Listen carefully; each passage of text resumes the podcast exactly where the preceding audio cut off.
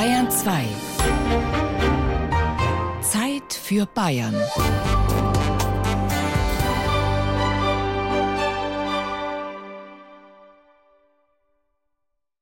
Der Mensch ist ja bekanntlich nicht bloß eine physische Erscheinung, nein, er besteht auch aus Geräuschen, aus Tönen, die er von sich gibt.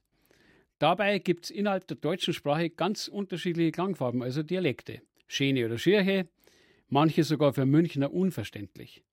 So hat der frühere Freund von der Tochter von mir immer, wenn meine Frau größte Kartoffeln angeboten hat, gemeint, dass das unsere größten Kartoffeln waren. Also mich freut es jedenfalls, dass meine Kinder alle noch gewusst haben, was größte Kartoffeln sind. Der bayerische Dialekt ist schließlich ein Erbe. Ein Erbe meinerseits.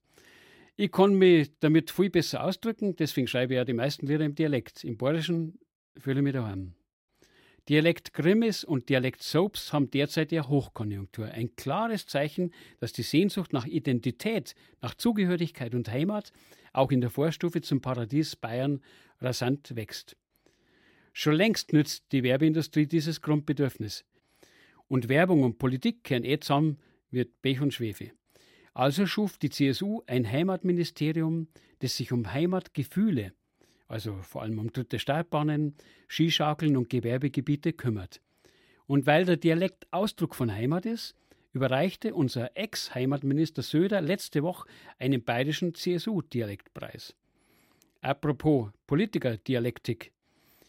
Die Parteispitze pflegte ein ganz spezielles Bayerisch, das sogenannte Mir san mir Krawall Bayerisch Dobrintiensis, das Bayern bundesweit so beliebt macht. Meine Dialekte sind halt der Charakter- und Milieusprache, die man in manche Milieus allerdings unbedingt austreiben will. Ich wundert mich oft, dass Leute, die untereinander schönes Bayerisch reden mit ihren Kindern wie mit Ausländern, in deiner Tu das nicht tun, Kevin, Sprache Rade brechen. Dabei kommen dann Sprachkreaturen raus, die sich so anhören, wie globalisierte Gewerbemischgebiete ausschauen. Wenn man jemand in einem schönen Dialekt reden hört, assoziiert man weniger Logistikhallen und Tierwohlställe mit 10.000 Sei, sondern nicht industrielle Bauernhöfe, gewachsene Dörfer und Städte. Der Dialekt braucht kleinteilige, intakte Strukturen. Schlechte Aussichten also für den Dialekt, wenn in Bayern jedes Jahr die Fläche vom Ammersee unter Beton und Asphalt verschwindet. Weil unter Beton fremdelt sogar der originalste Dialekt und verkommt zur leeren Hülle. Eine richtige Kraft kriegt jede Sprache erst dann, wenn hinter dem Gesagten auch was steckt. Im Dialekt kann man nämlich auch, wenn man ganz wenig sagt, ganz viel sagen, wenn man was zum Sagen hat. Der schönste Dialekt von einem Dampfplauderer ist genauso viel wert wie ein sinnfreies Hochdeutsch. Und die sogenannten Dialekt-Ayatollahs, die Sprachinquisitoren, die Vereinsgeschäftelhuber mit ihrem Museumsborisch, grenzen sowieso eher aus und wirken auf die Lust zum Dialekt bei jungen Leuten wie Glyphosat auf Bienen.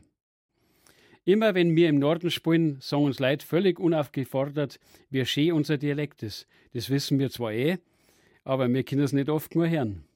Eine Bitte noch, Bayerischer Rundfunk. Bitte, bitte, mehr Löwengrube, als wir daheim ist daheim. Mehr quer wie Schubeck. Mehr Lieder im bayerischen Dialekt, am besten von mir und die Wellpappen. Na, Kind euch die Dialekttage schenken.